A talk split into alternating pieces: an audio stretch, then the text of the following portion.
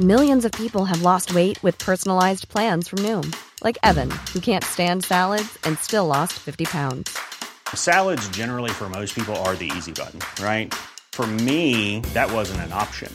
I never really was a salad guy. That's just not who I am. But Noom worked for me. Get your personalized plan today at Noom.com. Real Noom user compensated to provide their story. In four weeks, the typical Noom user can expect to lose one to two pounds per week. Individual results may vary.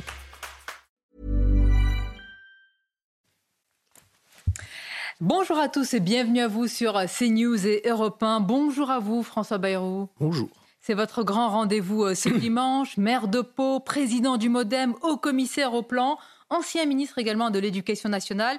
Il sera bien sûr question dans cette émission, à la veille de la rentrée scolaire, euh, placée sous le signe de l'interdiction de, de l'abaya, et eh bien de, cette rentrée, des défis qui sont nombreux. Nous évoquerons également avec vous les suites des rencontres à Saint-Denis avec euh, Emmanuel Macron et, et les chefs de parti. Vous y étiez.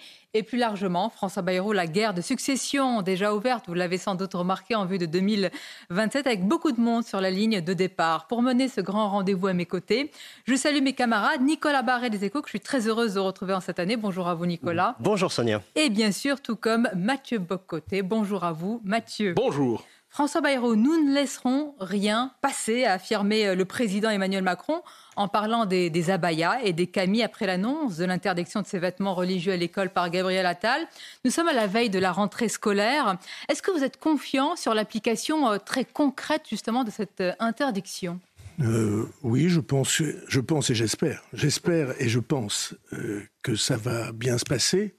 Il faut comprendre que le nombre de ces vêtements aujourd'hui est, euh, j'ai vérifié les chiffres, euh, inférieur de moitié euh, au nombre de voiles qu'il y avait dans les temps lointains où j'étais ministre de l'Éducation et où nous avons, en passant par les règlements intérieurs des établissements, fait et en prenant des médiatrices familières des deux cultures, il y en avait certaines qui ont fait beaucoup de chemin depuis.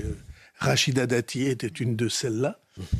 Euh, et donc, euh, euh, nous avons réussi à cette époque-là. J'espère que ça sera le cas aujourd'hui parce que je suis en même temps pas certain que ça soit si profondément enraciné, y compris dans les communautés qui, qui sont soit de religion, soit de culture, qui amènent ces vêtements-là. Donc, J'espère, je crois et je pense que, certains que ça devrait bien se passer. Comme vous savez, il y a aussi euh, des, des, cours de justice administrative qui vont, qui vont fixer le droit si elles sont saisies. Le droit, et il y a l'application concrète, parce que certains, François Bayrou, ont déjà mis en avant sur les réseaux sociaux un hashtag Fais ta rentrée en abaya. Il va y avoir, et beaucoup le disent, une contre-offensive. Les professeurs s'en inquiètent de tentatives de, de contournement. C'est cela aussi euh... Je suis, euh, je suis moins, moins sûr de ça. Je peux me tromper naturellement. Il peut y avoir ici ou là euh, des incidents de cet ordre.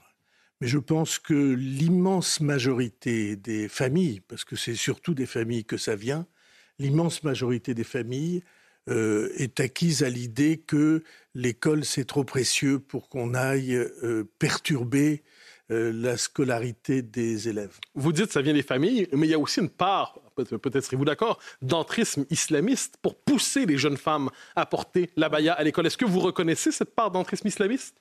Sûrement, il y, a des, groupes de pression et des groupes de pression dans tous les sens. Il n'y aurait aucune raison, il n'y a aucune raison pour que ces groupes n'existent pas là. N'est-ce pas Il faut comprendre une chose? Je crois que on a le devoir d'entrer dans la question fondamentale qui est derrière tout cela. Euh, la France, euh, que euh, ces jeunes filles vont habiter, dans laquelle elles vont vivre, et dont elles vont être une partie euh, prenante, euh, agissante et vivante. Euh, la France n'est pas seulement des règlements, des lois. la France, c'est aussi une manière de vivre, des coutumes. Des mœurs? C'est une question de mœurs avant d'être une question de laïcité?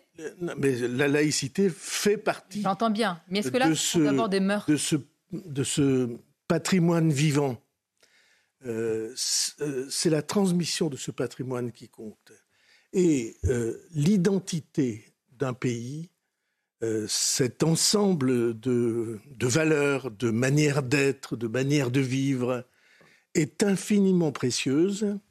Et si l'on n'y prend pas garde, alors il y a des mouvements très violents qui se développent, euh, qui sont des mouvements de, au fond, de euh, le sentiment d'être assiégé. Mais comment on fait, François Bayrou? Là, pardonnez-moi, vous parlez des mœurs françaises. Vous voulez me laisser aller jusqu'au bout de Oui, mais qu'on comprenne, quand il y a d'autres mœurs face à ces mœurs-là, comment Eh bien, on, défend le patrimoine. J'ai, dans, dans un livre il y a quelques années, euh, rappelé qu'il y a des pays africains dans lesquels l'identité de la communauté que nous formons tous ensemble est inscrite dans la Constitution. Euh, c'est légitime euh, de défendre et transmettre ce patrimoine qui est un patrimoine moral et un patrimoine de coutumes, de manière de vivre. Euh, et ce patrimoine-là, on doit s'y intégrer. la, la, conduite selon laquelle tout est question de liberté individuelle ne, ne me paraît pas sur le fond la seule. Mais est-ce que les conditions de l'intégration sont aujourd'hui rassemblées? C'est-à-dire, en certains quartiers, les changements démographiques sont tels que les porteurs, appelons ça de la culture, les mœurs françaises telles que vous les indiquez, sont quelquefois en minorité? Euh, ou alors c'est simplement le professeur. C'est l'institution, mais ce n'est pas nécessairement la population. Est-ce que ce changement démographique entraîne un changement d'identité? Euh, Alors, euh, j'ai très souvent défendu l'idée que tout était une question de proportion. Euh, lorsque vous êtes euh, une communauté et que vous êtes rejointe par des femmes, des hommes, des familles qui sont à l'intérieur de la communauté en nombre équilibré. Alors tout se passe très bien. Cet équilibre est rompu aujourd'hui? Tout se passe très bien. Lorsque l'équilibre est rompu, quelles que soient les questions de religion et de culture, j'ai pris comme exemple Mayotte. Oui, mais parlons Mayotte, de euh, euh, île française, département français, euh, former des familles et de la culture des Comores, se voient rejointes, et certains diront envahies, par le nombre de Comoriens qui viennent s'installer illégalement dans le pays. Ce sont c'est la même religion. mais diriez-vous la même chose ça, veut dire que Mayotte, vous ça voyez des équivalents de Mayotte Ne parlez pas tous ensemble. Mais, mais une question, pas qu'on se rejoint. pas la même question. Si, Est-ce que Mayotte, ce sera l'avenir du reste du territoire français S'il faut que, que je mette de l'ordre dans cette émission, je vais le faire. Je vous en remercie. On vous attendait. Vous, voilà. On vous attendait. Pour vous, pour votre bien-être. Donc, euh, euh, donc euh, si vous prenez les Antilles, euh, le, le la présence en Guadeloupe, par exemple, euh, de, nombreux, euh, de nombreuses personnes d'origine haïtienne. C'est la même histoire. Euh, ce sont les mêmes cultures. Et cependant, la déstabilisation est très importante. Donc c'est une question de nombre. Et on pourrait dire la même chose en Guyane. Donc la question et en de métropole et en métropole, est-ce qu'il y a des équivalents oui, de, sûr, des exemples que vous citez? Parce que là, vous citez des exemples Mayotte. Sûr, mais euh, pour ma part, je refuse de faire une obsession de la question prise sous cet angle-là. Mais qui, qui est obsédé pense, par cela je, je, pense, peut-être vous par exemple. Je ah bon C'est un ministre, pardonnez-moi, c'est un ministre qui a annoncé l'interdiction de la Baïa. Oui, mais, euh, Il est obsédé vous, par cela? Vous voyez, non. Euh, ah. Il y a des secteurs entiers de l'opinion, il y a des courants d'opinion pour qui cette question est devenue obsessionnelle. Euh, alors vous me demandiez euh, qu'est-ce qui ne, enfin, où est la clé? Si la société française, si la France se portait bien, si elle euh, avait l'économie qu'elle mérite, la, le dynamisme bien. économique, mais nous n'en sommes pas là. La création d'emplois, l'éducation, oui, si, l'éducation si, nationale. Si, si, mais en ce moment. Eh bien, donc, ce qui ne va pas, c'est que vous me demandiez quelle est la clé de l'intégration. La clé de l'intégration, c'est la santé de la France. Si la France est en mauvaise santé, l'intégration se passe mal. Vous avez parlé de proportion. Oui. Avec raison, vous parlez du nombre avec raison. Est-ce que cet équilibre, est-ce que ces proportions sont respectées en France ou est-ce que l'équilibre est rompu en France métropolitaine? Non, Je pense que le, le, les proportions sont respectées, mais il y a des endroits, des lieux, des, des poches, des territoires dans lesquels, en effet, cette proportion est euh, déséquilibrée. Donc les proportions sont respectées, sauf en certains territoires où elles ne le sont pas. Oui. Autrement dit, les proportions ne le sont pas en plusieurs parties non, du pays. Mais euh, si vous avez envie de tirer dans ce sens-là, vous pouvez le faire. Mais moi, j'essaie d'avoir un langage euh, qui va vers les solutions plutôt que vers l'exaspération. Est-ce qu'on peut en parler du niveau des, euh, en fonction des professeurs? Parce que c'est quand même ça le plus important. Nous avons parlé de démographie, de nombre de population. Il y a une rentrée qui, pose, qui a posé problème sous l'angle de l'abaya. C'est pour ça qu'on en parle. François Bayrou, ce n'est pas du tout une obsession, mais pour certains professeurs, c'est même une inquiétude. Ils n'avaient pas de, comment dire, de règles claires. Et eh bien maintenant, ils en ont une. Donc, est-ce que pour vous, ça veut dire que c'est réglé? Parce que d'autres estiment peut-être qu'il faut aller jusqu'à l'uniforme, justement, pour ne plus avoir ce, genre de problème Mais on peut envisager la question de l'uniforme. Il faut que ça vienne des établissements eux-mêmes. Euh, euh, je lis quelquefois, on va revenir à l'uniforme. Il n'y a jamais eu d'uniforme dans l'école euh, publique française. Jamais. Il y avait la blouse grise pour les garçons et rose ou, ou bleu. c'est des souvenirs d'enfance que j'ai dans les yeux, euh, rose ou bleu pour les filles. Euh, il y avait une blouse. Euh, est-ce qu'on peut poser, est-ce que des établissements peuvent demander à avoir l'uniforme? Ben oui, bien sûr. Mais est-ce que vous êtes favorable pour une, généralisation? Mais le généraliser, l'idée qu'il faut tout généraliser est une idée que l'on doit prendre avec précaution, avec réserve. si des établissements souhaitent le faire, quel que soit le quartier, euh, j'ai vu des déclarations qui disaient qu'il faut faire ça dans les quartiers politiques de la ville, comme on dit, les quartiers euh, euh, populaires. Prioritaires, oui. Prioritaires. Mhm. Non, si on le fait, il faut ouvrir cette possibilité partout. Il n'y a pas de raison d'ajouter à cette question, qui est une question culturellement difficile, une ségrégation par, par les résultats ou par le milieu socioculturel dans lequel euh, on vit. On va continuer à en parler. On marque une courte pause. Il y a de très très nombreux défis, euh, évidemment, à l'école en cette veille de rentrée. C'est au ministre, euh, l'ancien ministre de l'Éducation nationale qu'on pose cette question. Et puis d'autres sujets à venir. À tout de suite sur CNews et Europe 1.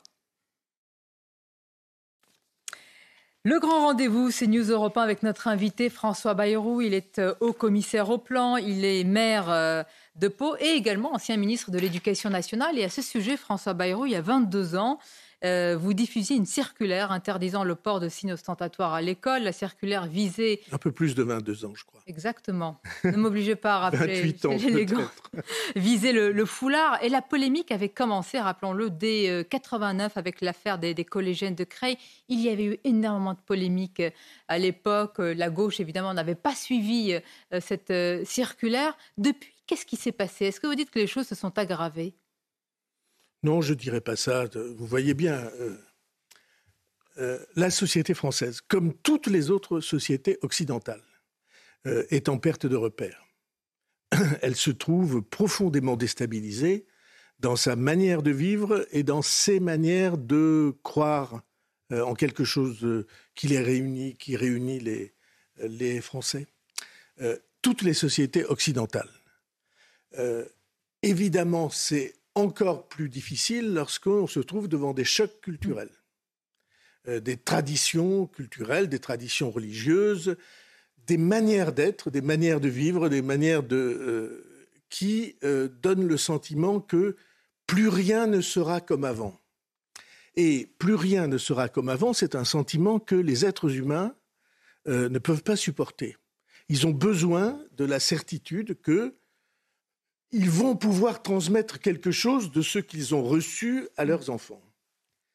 Et c'est précisément sur ce point qu'il faut les rassurer. Euh, je crois, mais euh, vraiment à la différence de beaucoup euh, sans doute, je crois que sur cette question d'immigration, quelles que soient les générations, si les personnes travaillent, ça renvoie à l'économie si les personnes maîtrisent la langue française. Mm. Celle qui ne la parlait pas et celle qui la parle de, ou qui devrait la parler de naissance, si j'ose dire. Un grand nombre des violences euh, urbaines, comme on dit, tous ceux qui ont regardé savent qu'il y a des adolescents ou des jeunes adultes qui sont incapables de traduire ce qu'ils ressentent. Et donc ça fait euh, des violences. Euh, c'est de, la psychologie euh, élémentaire d'une société dans laquelle on vit. S'il il y a la compréhension que les manières de vivre d'un pays font partie intégrante de mais pourquoi n'y a-t-il pas cette compréhension? Pourquoi n'y a-t-il pas cette compréhension, justement? Et une parenthèse, vous dites tradition en parlant euh, peut-être de, la baya, mais est-ce une tradition ou est-ce une offensive islamiste? Oui, sans doute les deux. Euh, ce sont des phénomènes euh, de bord, hein, de, de limite. bien sûr qu'il y en a. Le, le très grand travail que nous avons à faire, c'est que tout le monde dans la société française comprenne et mesure que nous avons un patrimoine, que ce patrimoine est, fait partie intégrante de notre avenir. Mais, oui, mais, ça ne se décrète pas. Est-ce qu'il est attaqué, ce patrimoine? Parce que ce qui n'est pas un phénomène de bord par rapport à l'époque où vous étiez ministre de l'Éducation nationale, c'est que le nombre d'atteintes à la laïcité augmente. C'est ce que dit aujourd'hui le, le ministère de l'Éducation nationale. Il y a davantage d'atteintes euh, à la laïcité dans les euh, établissements. Comment on lutte contre ça Il y a toujours eu, alors peut-être. Il y a toujours eu, mais il y en a plus qu'avant. gravement, il y en a. Pardonnez-moi, il, y a un professeur qui ne va pas faire sa rentrée euh, cette année. C'est Samuel Paty. et, de ce point de vue-là, je trouve souvent que son souvenir est trop oublié. et que ce jeune homme a perdu la vie simplement parce qu'il croyait euh, aux valeurs euh, qu'il enseignait. Il est oublié peut-être aussi parce que son nom n'est pas accolé à, certains collèges et, qu'on le refuse. Il y a la peur. La peur, c'est l'idée. Ça, vous, vous l'avez noté. Quand on dit on pourrait nommer un lycée Samuel Paty, eh la réaction c'est pas le nôtre. On a peur d'être attaqué. C'est une peur pour sa propre vie. Oui, c'est vrai ce que vous dites. Euh, permettez-moi de dire que nous n'y arriverons pas si nous présentons les choses comme perpétuellement et gravissimement exacerbées. Est-ce qu'il y a des attaques? Bien sûr qu'il y en a, dans tous les sens. Euh, est-ce qu'il y a des, euh, incompréhensions brutales? Bien sûr qu'il y en a dans tous les sens. Mais je ne crois pas que la présence de l'islam en France soit une présence euh, profondément agressive. Il y a des éléments d'agression. Mais on vit très bien. Je, suis maire d'une ville dans laquelle, forcément, il y a des quartiers, comme on dit, euh, et il y a des communautés différentes, et il y a des mm. dizaines de nationalités dans ces quartiers-là. Euh, bien sûr. Euh, mais cependant, on arrive à vivre ensemble. Mais Alors, c'est pas facile. Mais l'islam s'est bien intégré à la France?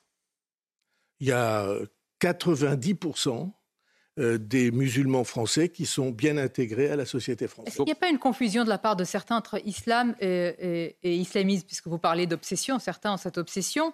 Et puis qu'avez-vous pensé, Monsieur Bayrou, de la réaction d'une partie de la gauche, puisque là vous, vous appelez à transcender toutes ces questions, mais une partie de la gauche et la France insoumise a quand même parlé de stigmatisation et même d'islamophobie de la part du ministre Gabriel Tal. Vous pensez qu'il est possible de composer euh, Je pense qu'une partie de la gauche avec ce système politique? est obsédée par l'idée que c'est dans ces quartiers et dans la minorité la plus déstabilisée de ces quartiers qu'elle va trouver son futur électorat.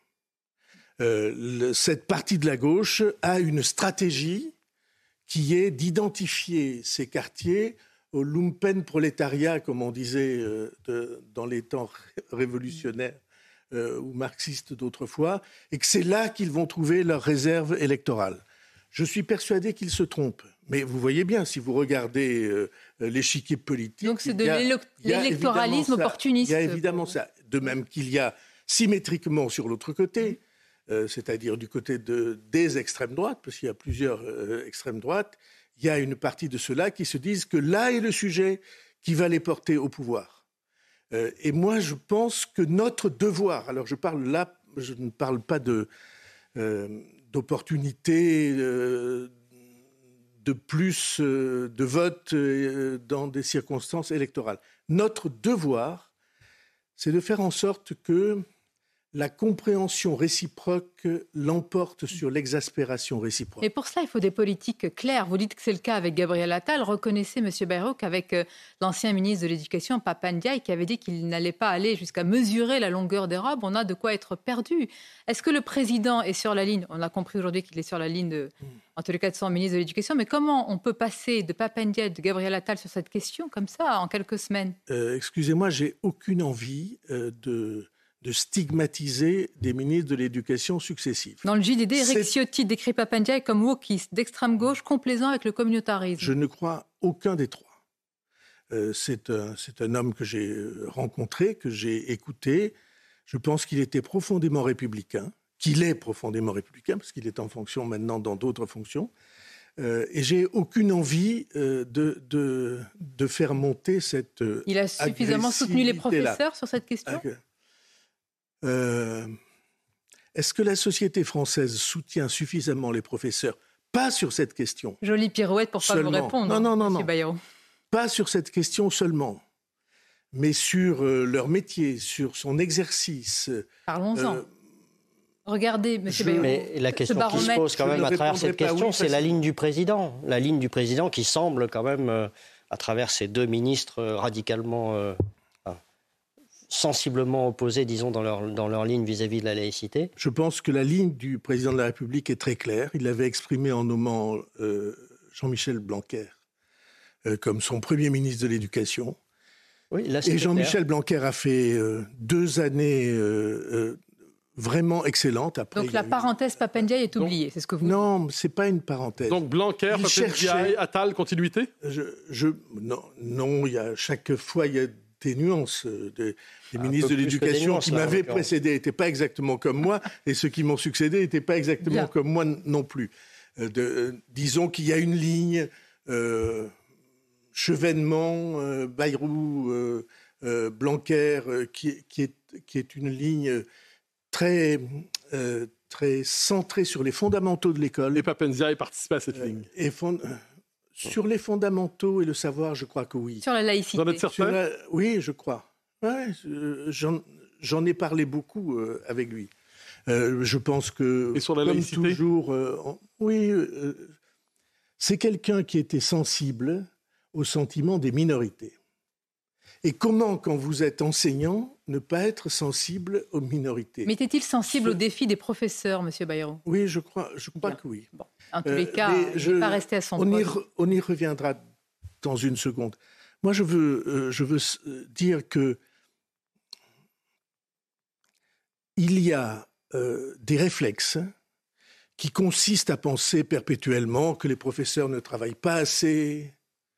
on entend ça tout le temps qu'il suffirait.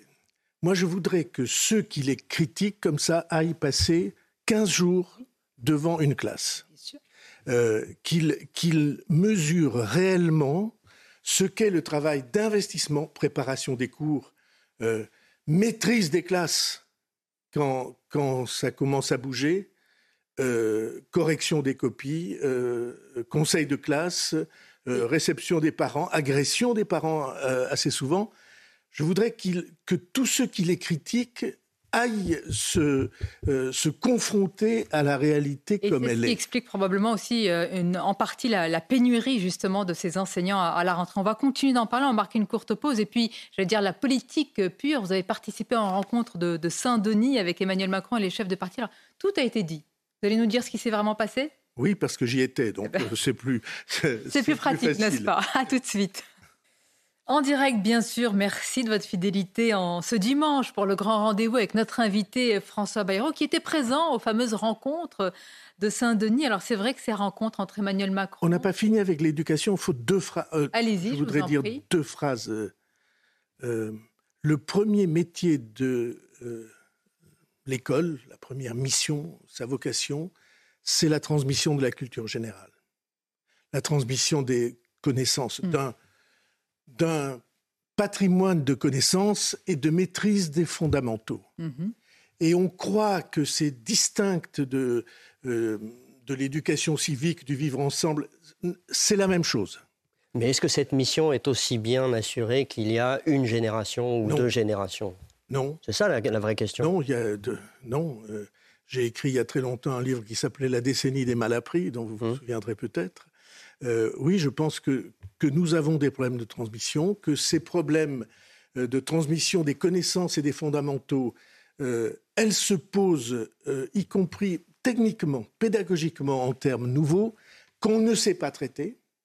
on vient souvent avec des idéologies euh, euh, qui sont à côté de la plaque parce qu'elles ne réussissent exemple l'idéologie le, président a dénoncé dans, le, dans une interview, une longue interview au point, le pédagogisme. Est-ce que le pédagogisme, justement, est une de ces idéologies L'idée que tout est dans la pédagogie et une pédagogie définie d'en haut, je suis pour un travail sur la pédagogie partant de la base, des réussites dans chaque classe. On a tous connu des profs formidables, Simplement, personne ne sait qu'ils existent. L'administration ne les repère pas. Et donc, il est impossible, ne les ayant pas repérés, de répandre leur savoir-faire, de suivre les méthodes qu'ils ont élaborées eux-mêmes. Euh, et donc, euh, je crois que c'est cela que le président de la République appelle le pédagogisme, un parti pris euh, de, pédagogie défini d'en haut et défini très souvent vous nous dites que la priorité de l'école, oui, c'est d'apprendre à lire, euh, à écrire, à compter. Mais pardonnez-moi, ça peut paraître évident, mais, c'est mieux en le disant. Euh, c'est d'apprendre euh, la lecture, la maîtrise de l'écrit, la maîtrise de l'oral, la capacité d'expression, et, et, puis aussi un certain nombre de, de règles de la vie en commun. C'est beaucoup et peu à la fois, si vous me permettez dire, normalement, quand on se représente l'idée du petit enfant français à l'école des hussards noirs de la République, on espérait davantage qu'il apprenne simplement à s'exprimer correctement.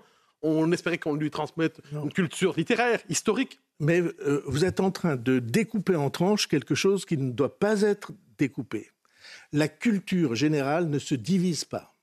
Quand le président parle ou rappelle, parce que c'est déjà sans doute, ça a été rappelé dans d'autres programmes, euh, y compris sous ma responsabilité, euh, que euh, l'histoire, ça doit s'apprendre avec des repères dans le temps, avec euh, une chronologie, et de savoir que Louis XIV, c'est pas le XIVe siècle, et que Louis XV, c'est pas le XVe siècle, et que, simplement on arrive à se repérer dans les générations.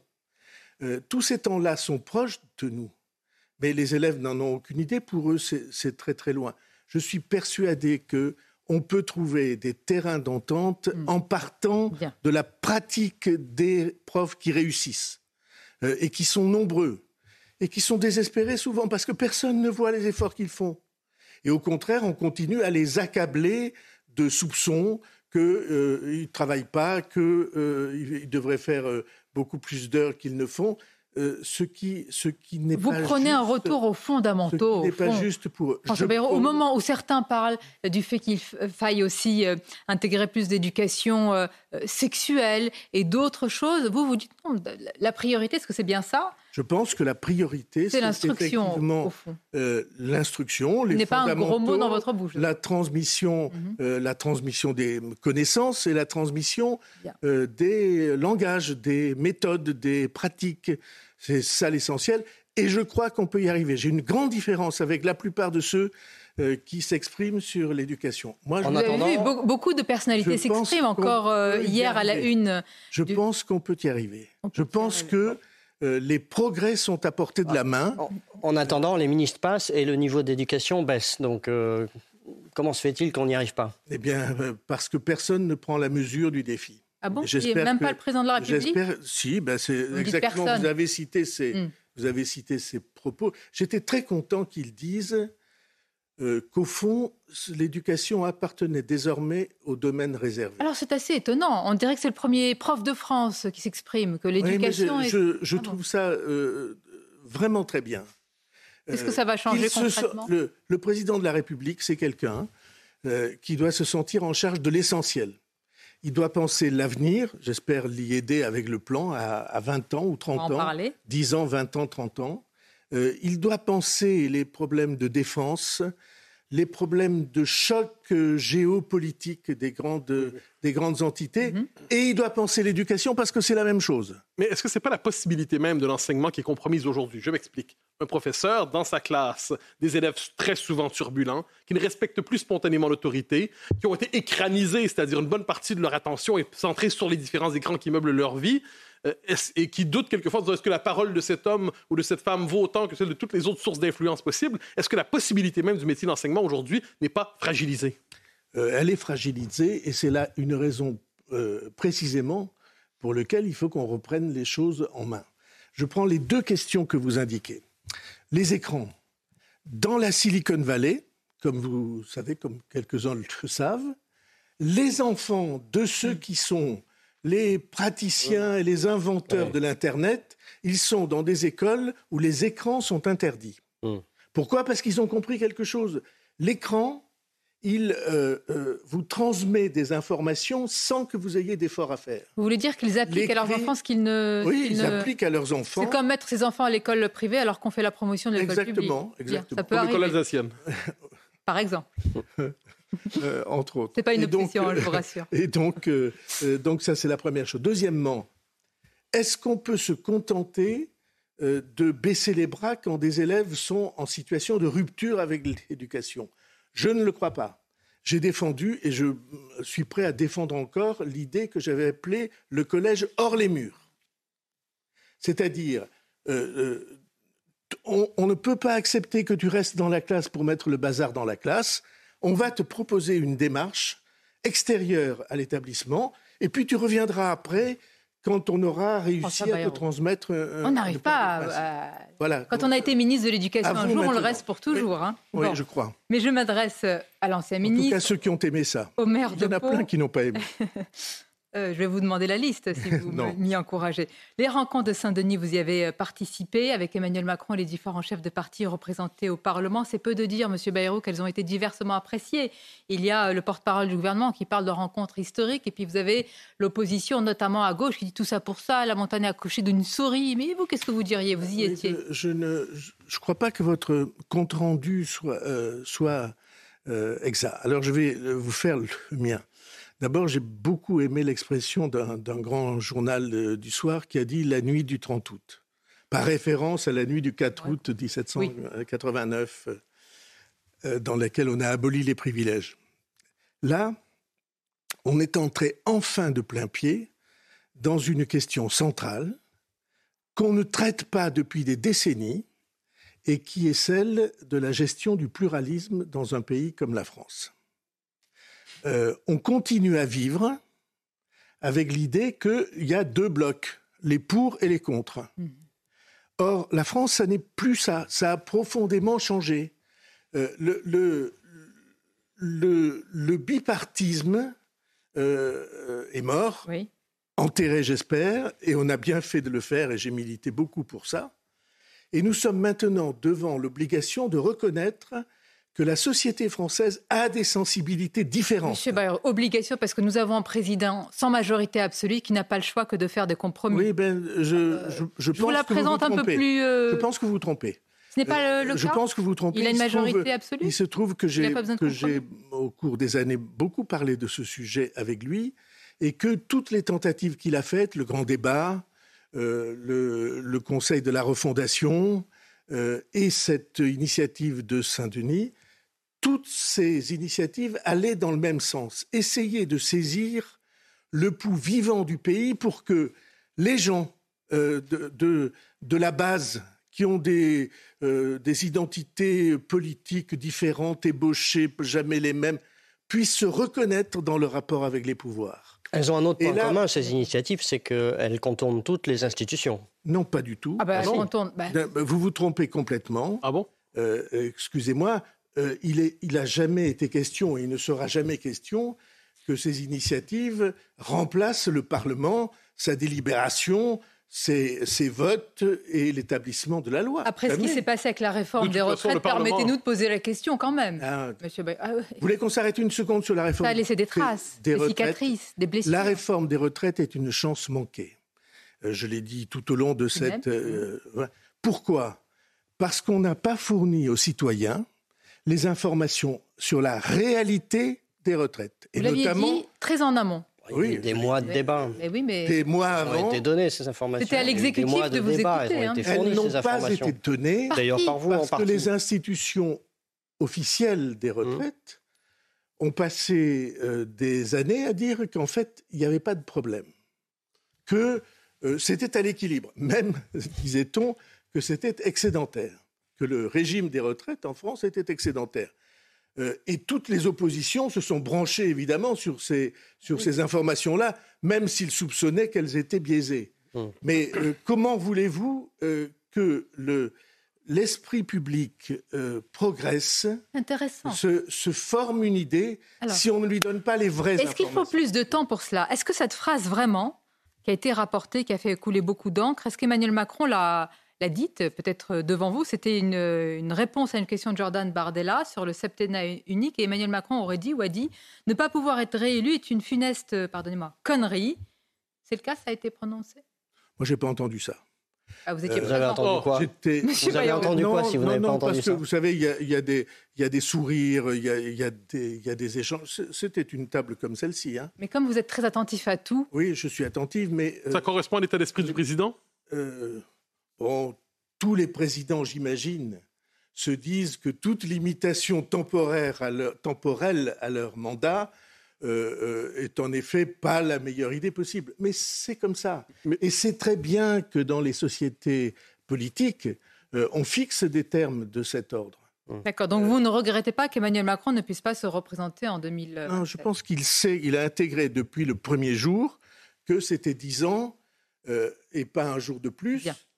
Sauf à être réélu euh, après, dans une autre élection. Donc, euh, et je ne crois pas, moi, que, que cet homme jeune quittera la scène politique comme ça pour, 45 ans. pour aller, comme on dit, faire des affaires. Bien. Je ne crois pas ça une seconde. Euh, il me l'a jamais dit. euh, Mais qu'est-ce que vous, qu'est-ce que vous voulez dire par là? Que le jour où il quitte le pouvoir, il pense déjà de quelle manière y revenir? Le jour où il quittera le pouvoir, il restera un leader démocratique français et européen. En attendant, sa succession est ouverte. hein, c'est même une, guerre, une bataille. Vous choisirez votre mot. On va en parler. Peut-être faites-vous partie de ceux qui sont sur la ligne de départ, Monsieur Bayrou. À tout de suite sur CNews et Europe 1. Le grand rendez-vous sur CNews et Europe 1, nous parlions des suites des rencontres à Saint-Denis entre le président de la République et les différents chefs de parti représentés au, au Parlement. On va vous laisser raconter de l'intérieur ce qui s'est passé. François Bayrou, une question parce que euh, le RN exige un référendum sur l'immigration, la droite le souhaite également et vous? On ne peut faire un référendum que sur une loi. Vous ne pouvez pas poser une question en disant est-ce que vous êtes pour ou contre euh, euh, la pluie? Est-ce que vous êtes pour ou contre l'inflation? Non, mais bien sûr, mais il y aurait un texte. Et donc, et donc euh, un texte, encore faut-il que le texte soit élaboré. Euh, je vous rappelle que ce texte, euh, c'est une initiative qui doit être prise par le gouvernement ou par Mais les s'il y deux a un texte, assemblées. est-ce que vous êtes favorable c'est le président de la République qui décide. Euh, Interroger les Français sur une question euh, tout à fait légitime. ouais, je, euh, je suis prudent Pourquoi? en face des questions qui déchaînent les passions. Ah, mais il faudrait poser des questions Dans le sur, euh, référendum, qui non. Sur Dans le référendum, dans le référendum, je pense que ce sont des questions qui sont explosives. Et j'ai pas envie d'exploser. Si on trouve un texte euh, équilibré, pourquoi pas? Mais euh, la tentation sera grande à cet instant-là de transformer le référendum en plébiscite, euh, euh, en plébiscite d'approbation minoritaire et de désapprobation majoritaire. Faisons fi de cela. Qu'est-ce qui fait peur? Pourquoi on a du mal à interroger les Français sur un sujet aussi important? Euh, parce qu'on a pris l'habitude de lier le référendum au sort du président de la République et que c'est donc une question pour ou contre le président de la République. Et au lieu de traiter du fond, j'espère qu'on trouvera des sujets sur lesquels... Je, je pense par exemple, je l'ai dit je crois à votre micro, que les retraites auraient fait un remarquable sujet de référendum à condition que tout le monde ait été associé à l'information, les citoyens, euh, chez eux, et que tout le monde ait été associé à la réflexion sur l'élaboration des textes. Donc je comprends que pour Ça- vous, la question des retraites était moins explosive que l'immigration. Oui. Pourquoi? Hein, puis L'immigration, vous savez bien, c'est passionnel, c'est épidermique, ça fait appel à des, à, à- à des, à des choses très profondes et très explosives. Mais Que redoutez-vous plus dans la exactement? sensibilité. Et c'était très drôle, vous parliez de ces rencontres de Saint-Denis, de cette nuit du 30 août. Euh, c'était très drôle parce que Euh, à un moment, alors, euh, le cadre d'abord. Ces gens-là ne s'étaient jamais rencontrés. Ils n'avaient jamais parlé ensemble. C'est-à-dire qui euh, Manuel Bompard, Jordan Bardella, Bardella, Bompard, Marine, Marine Tondelier, Fabien vous-même moi-même, Édouard Philippe les, et Stéphane Séjourné, et Éric Ciotti, les, Hum. les chefs de parti qui ont des élus au Parlement des courants profonds de la nation c'est quand même un, quelque chose qui mérite qu'on s'y arrête. Mm. Ces femmes et ces hommes-là s'étaient jamais rencontrés, n'avaient jamais parlé ensemble, et c'est le président de la République qui les réunit pour qu'ils échangent. Et pour quel résultat Et c'est magnifique. Euh, on, a, on a tout le temps. Peut-être un jour on constatera qu'il n'y a pas eu de Contexte résultat. inflationniste, les On prix est- explosent, on- les défis à la rentrée. Qu'avez-vous décidé au lieu de est- parler? On n'a pas décidé, et c'est trop rapide quand on est journaliste, de dire mais alors, qu'est-ce que vous avez décidé? C'est un très grand progrès que le président de la République, au lieu d'être euh, caricaturé en chef de clan, apparaisse comme ce qu'il doit être, c'est-à-dire le fédérateur du pays. C'est ce président Pour moi, qui ne croyait pas dans les corps intermédiaires? Un- mais, les, mais les partis politiques sont des corps intermédiaires dont il faut tenir compte. Mais euh, Les autres aussi. conversion? les syndicats aussi. Pas imaginable qu'il y ait une euh, convention sociale sans que les syndicats y soient forcément associés. Donc, euh, Donc déjà, Mais- c'est un pro- c'est inédit pour vous. c'est c'est inédit. L'événement lui-même est un progrès. L'éve- Mais l'événement dit quelque chose de très profond. Et Ça personne dit- n'est parti. Il n'y a pas eu le- la politique de la chaise vide. Ça, vous Non, l'avez souligné. Mm. Aucune, et 12 heures de temps, euh, et avec des zones d'accord incroyables sur la politique étrangère. Incroyables. Oui. Là, On espère que oui. ces domaines fassent Vous dites oui. consensus. Un an avant, Euh, Oui, mais oui. euh, sur l'Ukraine, par exemple, vous auriez eu des confrontations extrêmement Et c'est un sujet majeur. Et là, chacun des intervenants a dit on est d'accord. Mais ce matin, Ah, les Français qui nous regardent, le- Monsieur Bayrou, je suis obligée d'en parler quand même. Les prix de- des fournitures scolaires, les prix à la pompe. Tous ces sujets ne se traiteront pas si nous ne sommes pas capables d'entrer dans une nouvelle période démocratique. Autrement, ça, ça cassera. Il y a un avant et La un après la nuit du mise en- 30 août. euh, euh, Il y aura un avant et un après? Sonia Mabrouk, la démocratie est mise en cause partout sur la planète. Euh, partout, il y a des gens qui disent écoutez, c'est- absolument pas efficace votre truc. Euh, Qu'est-ce que ça veut dire de parler si longtemps? Vous, au bout de 12 heures, vous dites mais vous n'avez pas obtenu les résultats? Non. On est entré Au bout de dans 40 une ans, monsieur démarche. Bayrou.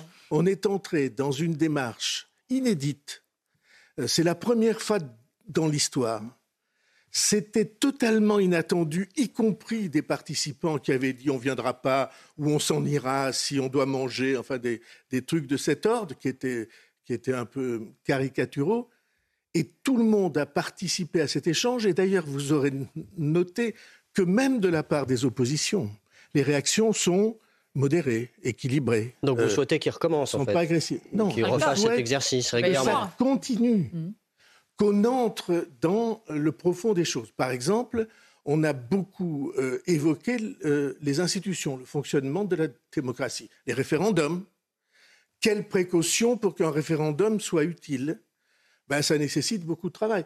Comment toutes les formations autour de la table, Bien. si je ne me suis pas trompé, toutes ont euh, considéré que l'idée d'une loi électorale juste qui permette de représenter le pluralisme était euh, très importante. Bien. Toutes les formations. Bien.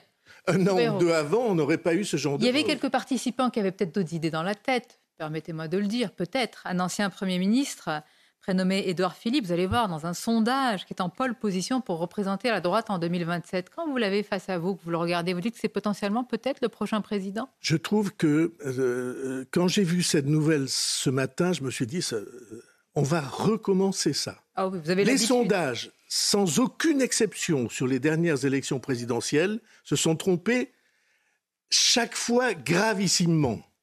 Et on comprend très bien pourquoi. Parce Mais vous comprenez sa mieux- popularité? pas- Oui, mais c'est- quelqu'un d'estimable, euh, qui a exercé, qui a été Premier ministre et qui donne une idée Il a l'étoffe d'un chef d'État positive de ce qu'est un responsable politique. Il a l'étoffe d'un chef d'État Vous dites il est estimable, mais est-ce qu'il a l'étoffe d'un chef d'État? Je ne veux pas me prononcer sur ces sujets. La question, c'est est-ce qu'il- que, que les futurs candidats, ceux qui participeront à ce débat de l'élection présidentielle, est-ce qu'ils sauront comprendre le pays Lui que- parler de... Vous remarquez qu'il se vais- manifeste en ce moment? Je, je vais La liste employer, est longue. Je vais employer un mot. Gérald Darmanin, Bruno Le Maire. Lui parler de son âme. Ah, Mais vous sentez que la, la course est commencée? Parler, bien sûr, elle ne cesse jamais la course. Parler au pays de son âme, de ce qu'il est, à chaque famille de ses raisons Il de reste, vivre. s'il vous plaît, Et 10 de- secondes. Est-ce que vous, vous parlez à l'âme de ce pays? Est-ce que vous serez le candidat qui va parler à l'âme de ce pays? Vous voyez, vous, c'est un slogan presque.